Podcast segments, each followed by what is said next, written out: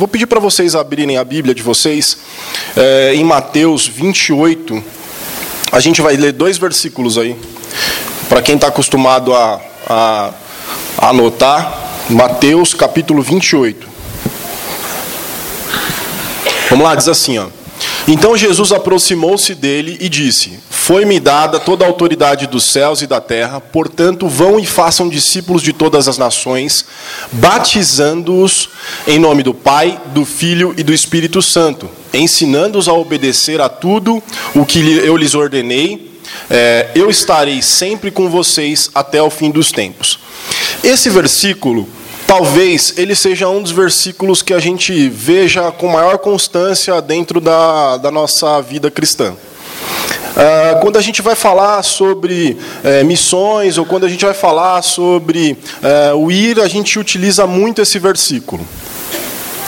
Eh, esse versículo ele acontece dentro de um contexto, ele é um relato de um contexto pós-crucificação de Cristo.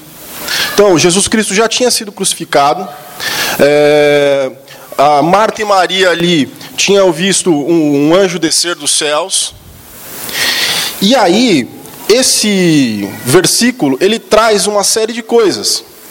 Ele vai de encontro com os discípulos e ele fala exatamente essa mensagem para os discípulos. Se você for ler o capítulo 28, Jesus vai falar para os, para os, para os discípulos justamente essa mensagem. Agora percebam, esses esses discípulos eles andaram três anos com Jesus. Esses discípulos ouviram as palavras de Jesus, foram testemunhas oculares do que Jesus tinha feito, dos milagres, de tudo que ele tinha falado. E de repente chega uma tropa romana, prende Jesus, faz um ping-pong com Jesus, crucifica Jesus. De repente todo o povo fica revoltado, escolhe o bandido em vez do salvador da pátria. Vocês imaginam só o sentimento de frustração que esses homens tinham? O medo que eles tinham? A incerteza com relação ao futuro que eles tinham? Vocês já perceberam? Porque a gente só usar esse versículo por si é, é, é, é muito bom, mas é interessante a gente olhar o contexto que esses caras estavam. E aí Jesus chega num versículo como esse, e ele dá uma palavra de continuidade Jesus não fala para eles, ó, oh, fica tranquilo que eu vou guardar vocês, estou mandando aqui as tropas do céu, cada um treinado pelo BOP, vai chegar lá e vai acabar com esses romanos aí. Não, Jesus pega e fala assim, olha, então, ele aproximou e disse, ó, foi dada toda a autoridade dos céus e na terra, vão e façam discípulos batizando em nome do Pai, do Filho e do Espírito Santo, ensinando-os a obedecer tudo o que eu lhes ordenei. Eu estarei sempre com vocês até o final. A única coisa que Deus, que Jesus promete para esses caras é que ele vai estar com eles até o final. É a única coisa.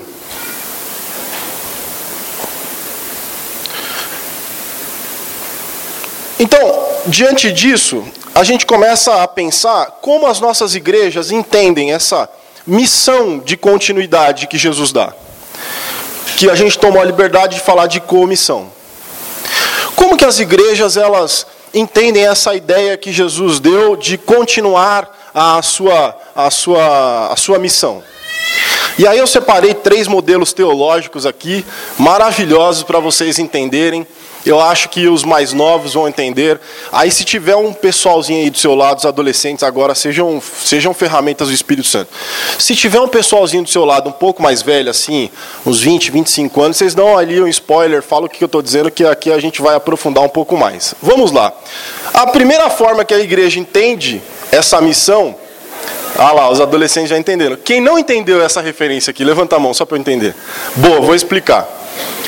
Irmãos, isso aqui é um jogo Chama-se Minecraft. É um jogo bidimensional, tridimensional. E é um jogo maravilhoso. Qual é o objetivo? Você vai construir casa, fazenda, vai colocar as coisas no lugarzinho. Tem que matar alguém? Não. Tem que fazer missão? Não. Tem que se relacionar com as pessoas? Não. É só isso o jogo, viu? Não tem mais nada. De vez em quando tem umas bugadas no jogo, aí aparecem uns fantasminhas ali e tal, mas nada de super legal. Mas é, os adolescentes gostam disso. Mas a primeira, o primeiro exemplo de como a gente entendeu essa comissão, essa missão, é a partir do Minecraft. Por quê? Porque a gente entendeu que igreja são os equipamentos, a igreja é a estrutura. Você chega na igreja, está o ar-condicionado ligadinho, bonitinho para você sentar. Tem três telões. Você tem um lugar para estacionar ali na porta. Tem um diácono vestido. A água está sempre geladinha. O banheiro está limpo, com cheiro bonitinho. Essa é a igreja Minecraft, é o mundo perfeito. Não acontece nada errado nela. O sol está 40 graus lá fora, mas aqui dentro está 24, está tranquilo. De repente, algum irmão reclama: está gelado demais o ar. Essa é a igreja Minecraft. A segunda igreja, essa aqui os mais velhos já vão conseguir entender mais aqui. Ah, opa, aí já deu um spoiler já. Vamos deixar assim. A segunda igreja é a igreja do The Sims. A Carol fala que eu falo errado. Ela fala The Sims, mas eu aprendi The Sims, velho. Vai ser The Sims. Vamos lá. Quem não entendeu a referência do The Sims aqui, levanta a mão, só para eu explicar. Eu vou explicar para vocês. Vamos lá. Hoje vocês estão aprofundando o conhecimento teológico de vocês. Esse jogo é um jogo assim: você nasce, aí é, é a nossa vida, mas na virtual, né? Você nasce, aí você tem que estudar, aí você tem que se relacionar, aí você tem que ser feliz, e para ser feliz você tem que dar festa na sua casa. Aí você tem que trabalhar, estudar, e trabalhar, estudar e se relacionar. Essa é a igreja de Sims. Por quê?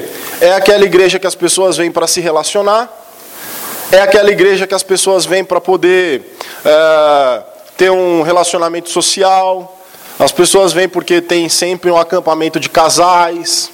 Quando não tem no ano acampamento de casais, o departamento de família não funcionou. Pastor de família fez trocentos aconselhamento o ano inteiro, mas não teve acampamento de casais. Ah, minha igreja é meio fraca nessa área de casais, viu? Os jovens da igreja têm que fazer acampamento de carnaval nessa igreja. Muito acampamento de carnaval. Tem que ter festa, culto. O culto tem que ser tudo escuro, apagado, com a luz vermelha e bombando. E é essa a igreja do The Sims, a igreja do relacionamento. E a terceira igreja é a igreja do War. O War. War. Aí, o War é o jogo da intriga, né? Quase que eu me separo daí, Carol, por causa do War, velho. Ela fala que eu roubo, é mentira. É mentira. Eu faço alguns acordos que não estão no jogo, é diferente. A igreja do War é a igreja do debate, da discussão. É a igreja que vai, é aquela igreja alternativa, sabe? Que os irmãos gostam de lacrar na internet. Os irmãos fazem testão. Essa é a igreja do Or. Essa é a igreja que os irmãos vão lá e eles gostam de, de, de falar sobre ética, moral, eles gostam também de falar de modernidade. Essa é a igreja, é a igreja do Or. Eu espero que você não tenha se identificado com nenhuma dessas igrejas. Por que, que eu espero que vocês não tenham se identificado? Porque essas igrejas, elas estão a todo instante obedecendo uma lógica de mercado. Elas existem porque algumas pessoas sentem a necessidade delas existirem.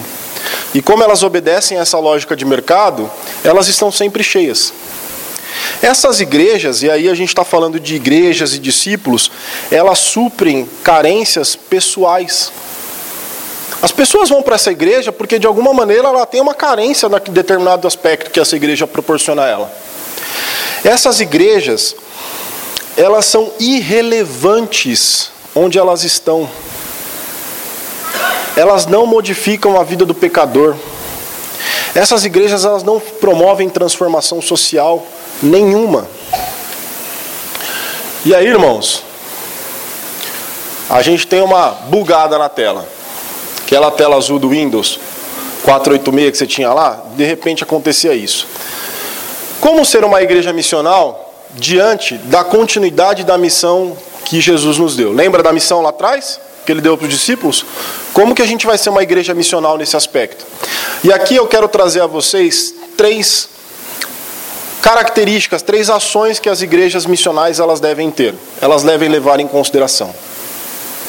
Porque da maneira que está, a gente está no século 21, a gente tem que começar a olhar e a gente precisa voltar atrás em alguns aspectos que a gente que deu ruim.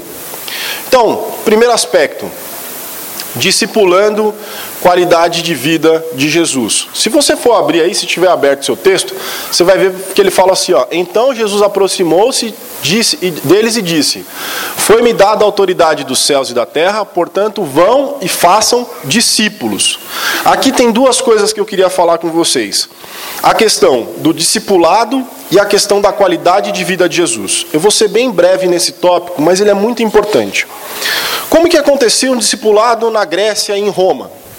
Um sábio sentava numa pedra e aí esse sábio começava a falar: o que é belo? O que é felicidade? O que é tristeza? O que é a vida? E aí as pessoas iam passando ao redor desse sábio e elas iam se ajuntando ali, se amontoando. Elas eram chamadas de discípulos. Eu não tenho nada contra a filosofia, eu estudei filosofia alguns anos na faculdade. Mas acontece que essa filosofia, a, a, a, essa filosofia praticada por esses, por esses sábios, esse discipulado, ele de alguma forma ele era meio finito nas próprias dúvidas do sábio. Aliás, a grande graça da filosofia é não ter resposta para nenhuma pergunta. O importante são as perguntas, não são as respostas, filosoficamente falando. Outro ponto importante é que esse mestre era extremamente passivo. Ele ficava sentado lá, as pessoas se amontoavam ao lado dele e, e é isso aí.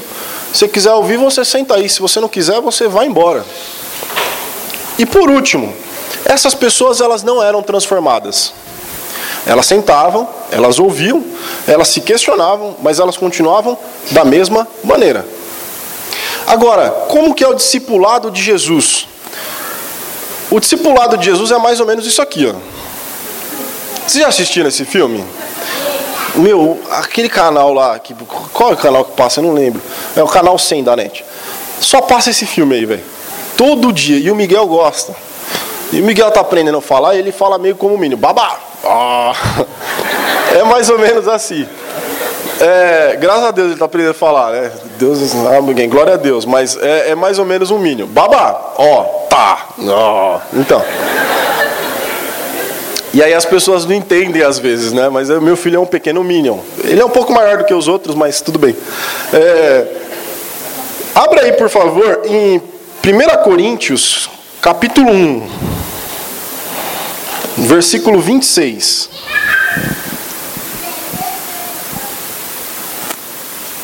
Diz assim, ó, na minha versão, ó. Porque vede, irmãos,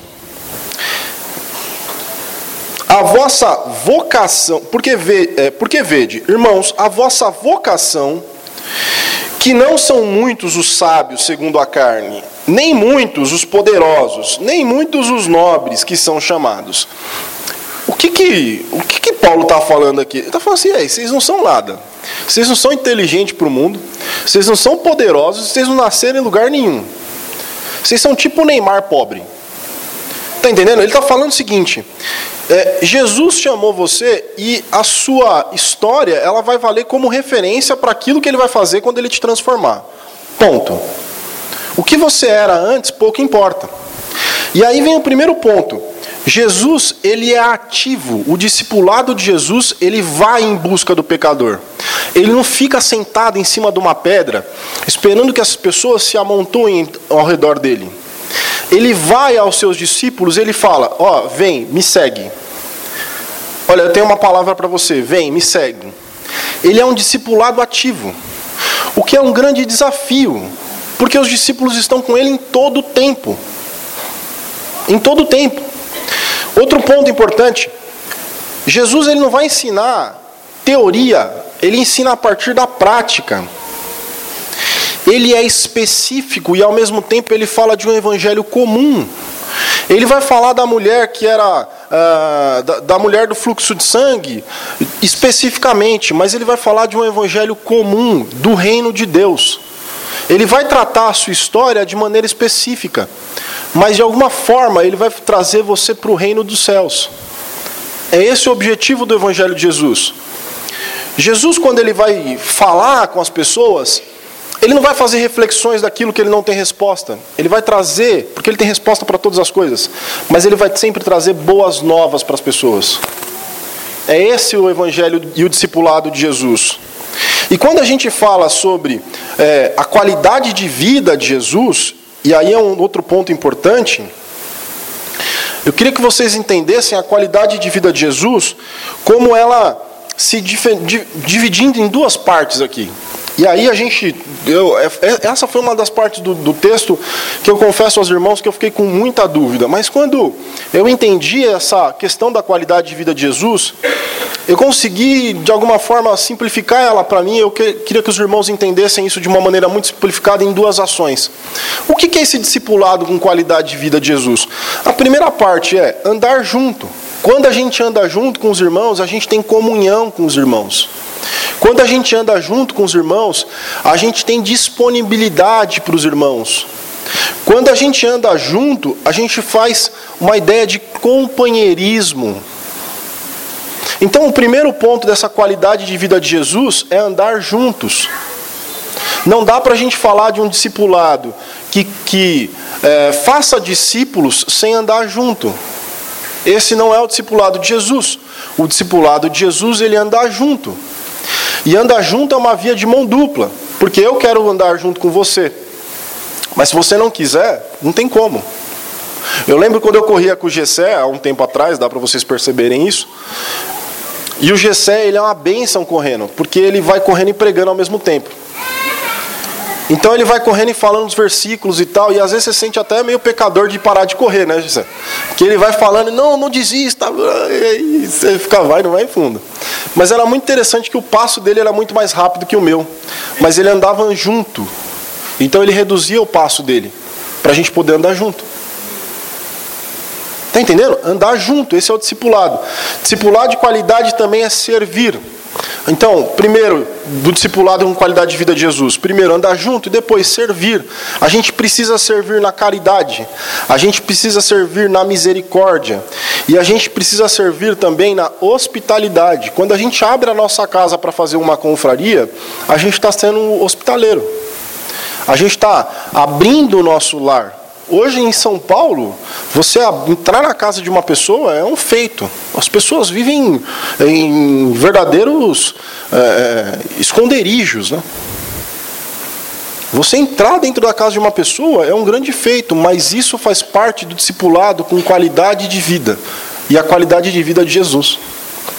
A qualidade de vida do mundo é você morar perto do trabalho, é você ter transporte, é você praticar um esporte XYZ, é você ter um bom salário, é seus filhos estudarem numa escola boa, é você ter ali é, é, médico.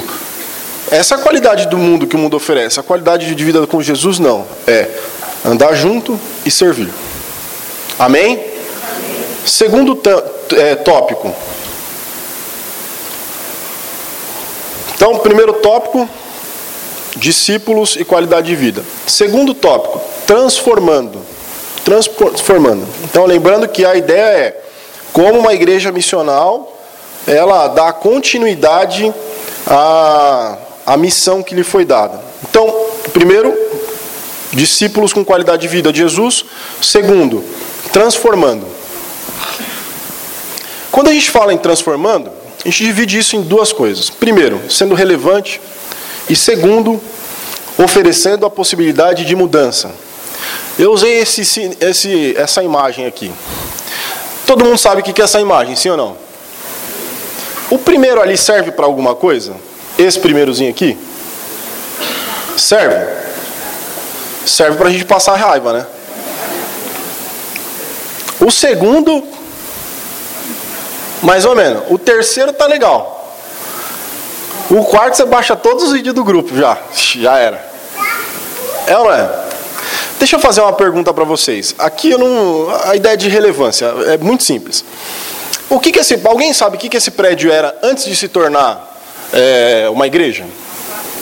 Uma fábrica. Muito bem. O que, que aconteceria se a igreja mudasse amanhã? Vou apertar um pouco mais. Qual seria o impacto no bairro se a igreja deixasse de, de, de funcionar aqui nesse local? Não precisa responder. Só transfere agora para a sua vida. O que você era antes de encontrar Jesus? Não precisa responder, vai pensando aí comigo. Agora, uma outra pergunta. O que aconteceria com as pessoas do seu trabalho se você saísse do trabalho? O que, que aconteceria com as pessoas da sua família se você se mudasse para muito longe e perdesse a comunicação com eles? O que, que aconteceria com os seus vizinhos se você mudasse de casa com a sua família? Sabe por que, que eu estou falando isso? Porque não tem como a gente pensar em relevância sem entender que a nossa relevância ela só é importante quando as pessoas ao nosso redor elas têm uma determinada carência da nossa presença. Se a sua presença não modifica em nada o lugar onde você trabalha, se a sua presença não modifica em nada a sua família, se a sua presença não modifica em nada a sua vizinhança lá no seu prédio, você não está sendo relevante. Você não está levando a missão, você não está levando a palavra de Deus para a vida dessas pessoas. Eu sou professor, a maioria de vocês sabem disso. E às vezes dá uma tristeza enorme quando o aluno falta e a gente não percebe que ele faltou. Acontece. Dentro do ministério que você atua aqui na igreja, o quanto você é relevante. O quanto é importante a sua presença. Não pelo que você possa fazer ou porque você se disponibiliza, mas pela figura que você representa do reino naquele lugar. Pela diferença que você faz ao chegar àquelas pessoas. É por isso que eu escolhi esse sinal de Wi-Fi. Um Wi-Fi que não pega não é relevante. Jesus ele nos trouxe aqui hoje para vocês entenderem que vocês precisam ser o Wi-Fi do reino de Deus na vida das pessoas. Se você não pega, não adianta ter esse Wi-Fi. Mas quando você pega forte, bombadão lá, velho, as pessoas baixam tudo que é possível, necessário de você. Certo? Por que, que a gente precisa ser esse Wi-Fi de Deus na vida das pessoas? Porque as pessoas hoje, elas estão sedentas de mudança. O mundo está sedento de mudança. Você olha aí no noticiário, as pessoas toda hora querem mudar o corpo. Toda hora as pessoas querem mudar o cabelo, querem mudar o físico, querem mudar o abdômen. As pessoas querem mudar. É, tem uns que até mudam a cor da pele, né? Enfim. É, as pessoas elas querem mudar de carreira. Aí surge a figura do coaching pessoas querem, a todo instante, elas querem mudar de país, então a gente tem uma onda migratória gigantesca. Essas pessoas, elas começam a ter aversões às coisas tradicionais. Por isso que a gente tem muito ataque às instituições mais tradicionais. As pessoas hoje elas estão toda hora engajadas em alguma ação. É, não estou falando de corrente de WhatsApp, né? Mas seja um engajamento físico ou seja um engajamento virtual, a todo instante elas estão se engajando. As pessoas hoje elas têm necessidade, elas têm sede de mudança. Só que nada dessas ações que elas têm, nada muda o interior dessas pessoas. Porque só a palavra de Deus pode mudar o interior dessas pessoas. Nada, é, as pessoas, elas, apesar de todas essas mudanças, apesar de todas essas transformações tecnológicas, apesar de tudo isso, é, o mundo continua um mundo violento, o mundo continua um mundo triste, o mundo continua caótico.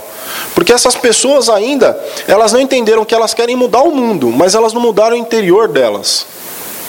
E a única palavra a única fonte de mudança interior é Jesus. E se você não for o Wi-Fi dessas pessoas, elas nunca vão ser transformadas por Jesus. Elas nunca vão alcançar essa transformação, essa possibilidade de transformação interior. Olha Jesus, Jesus ele tem uma ideia de um chamado indiscriminado. Ele chega em Nicodemos, que era um cara que conhecia a lei, ele vai falar com Nicodemos, que era um sábio, ele vai falar lá com Nicodemos, e ele chama Nicodemos a partir da dúvida. Ele fala para Nicodemos, ó, você precisa nascer de novo. Tela azul na cabeça de Nicodemos. Como assim nascer de novo? Eu tenho que voltar para o ventre da minha mãe? Daí ele se achega a Jesus. Aí já era. Tá entendendo? Ao mesmo tempo ele chega com uma mulher que estava lá no tanque, Essa mulher estava pegando água e ele pega e fala assim: ó, você está pegando água aí, mas tem água da vida para você. Você quer?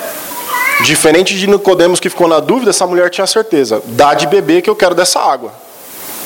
Já era. Presta atenção, para Nicodemos se aproximar de Jesus, ele teve que ir contra as tradições, contra o seu grupo social. Ele teve que ter uma transformação interior para aceitar chegar até Jesus. E a mulher para chegar até Jesus? Tem três empecilhos aí. Primeiro, ela era samaritana. Tem uma treta enorme lá com os samaritanos naquele meio lá. Segundo, essa mulher era extremamente promíscua. E terceiro, ela era mulher. Ponto. Naquele período, jamais uma mulher poderia fazer aquelas, aquelas, aquelas intercepções que ela faz. E aí Jesus te convida hoje para ser o Wi-Fi dele para as pessoas que estão ao seu redor. Para as pessoas que têm sede e que ainda não têm nada para beber. E para as pessoas que precisam nascer de novo. Amém? Vamos recapitular então? Como a gente dá continuidade à missão de Jesus? Primeiro, discípulo levando qualidade de vida de Jesus. Segundo, transformando relevância e mudança interior. Parece aula. Vamos lá. Três. E aí é o último ponto. Nós fomos chamados para reconciliar. Eu vou pedir para vocês aí abrirem 2 Coríntios capítulo 5, versículos 18 e 20. Diz assim, ó: Ora, tudo isso provém de Deus, que nos reconciliou consigo mesmo por meio de Cristo e nos deu o ministério da reconciliação, a saber que Deus estava em Cristo reconciliando consigo o mundo, não levando em conta os pecados dos seres humanos e nos confiando a palavra da reconciliação. Você não foi salvo para você mesmo. Tem um livrinho do pastor Mário Freitas que ele fala assim: ninguém é salvo para si mesmo. Você não foi salvo para si mesmo. Você foi salvo para que outras pessoas pudessem se conectar a Cristo e se reconciliar a Ele. Essa reconciliação é necessária desde lá do Éden. Jesus nos reconciliou. E as pessoas precisam se reconciliar a Ele. A igreja, que é a igreja missional, ela entende que a missão é reconciliar o mundo com Deus. Essa é a missão. E é por isso que essa mensagem é tão importante num dia como hoje. Porque hoje nós vamos celebrar aqui, nesse momento, daqui a próximo, alguns minutos, a gente vai estar celebrando a reconciliação. Isso não pode ser mais um ritual que a gente faz uh, uma vez por mês. Isso não pode ser aquela coisa que a gente faz por fazer e é isso aí, tá tudo bem, tá tudo certo, vamos lá, participa do cálice lá, troca o pão, é legal. Às vezes quando a gente tem que ir lá e trocar o cálice, às vezes você não sabe se entrega para a pessoa ou se você pega. O pão, às vezes você fica meio com nojinho de entregar na, da, pegar da mão da outra pessoa. Né? Eu sei, eu passei por isso já. Não pode ser mais um, um ato simples. A gente tem que ver essa mesa como um ato de reconciliação. Um ato de reconciliação que a gente precisa fazer a todo instante. E as pessoas do mundo precisam ser atingidas, as pessoas do seu trabalho precisam ser atingidas por esse ato de reconciliação. Essa igreja missional, esses discípulos, eles precisam ser tão apaixonados por Deus, que as suas ações sejam apaixonantes. Você no seu trabalho, você precisa ser apaixonante. Cara, eu dou aula das sete da manhã até as seis e meia da tarde. Chega às seis e meia da tarde, seis e meia não, cinco e quarenta da tarde, é a última aula. Às vezes eu pego aquele sexto ano D, que tem o Kevin, o Gabriel. Irmão, não dá esses nomes pro filho, não. Quem já deu, amém, ora por ele. Quem não deu, não dá. Por favor, o, Gui, o, o Guilherme, entendeu? O Olisson. Não dá esse nome. O Mateus, gente do céu. Ô oh, glória. Você chega na, na sala, o moleque está subindo no ventilador, ele está rodando assim.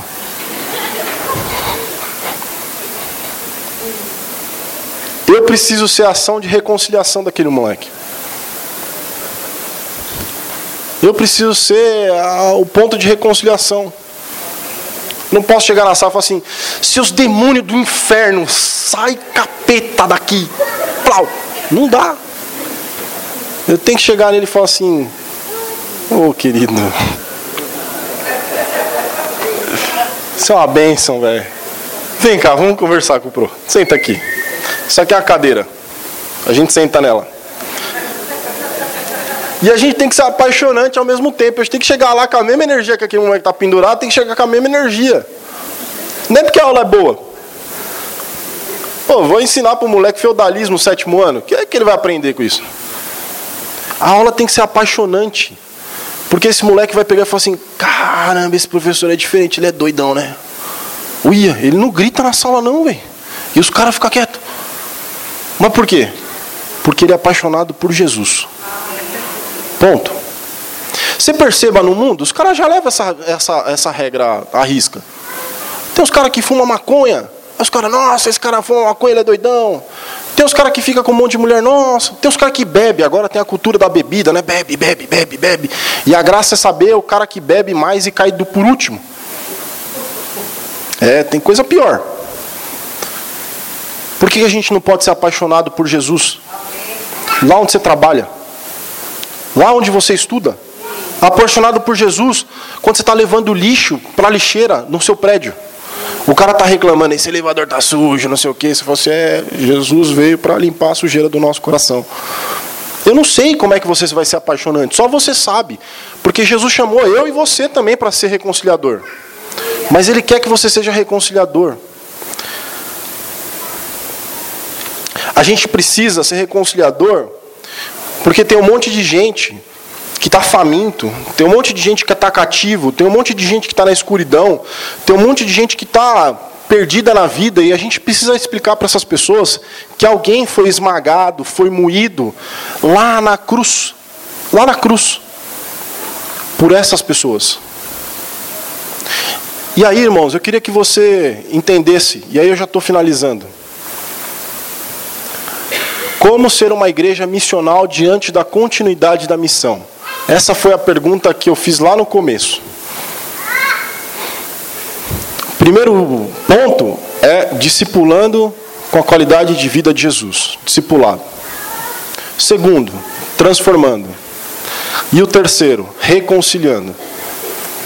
Talvez você tenha entrado aqui hoje, e aí eu já já estou terminando agora. Talvez você tenha entrado aqui hoje para mais um domingo, para mais uma Santa Ceia.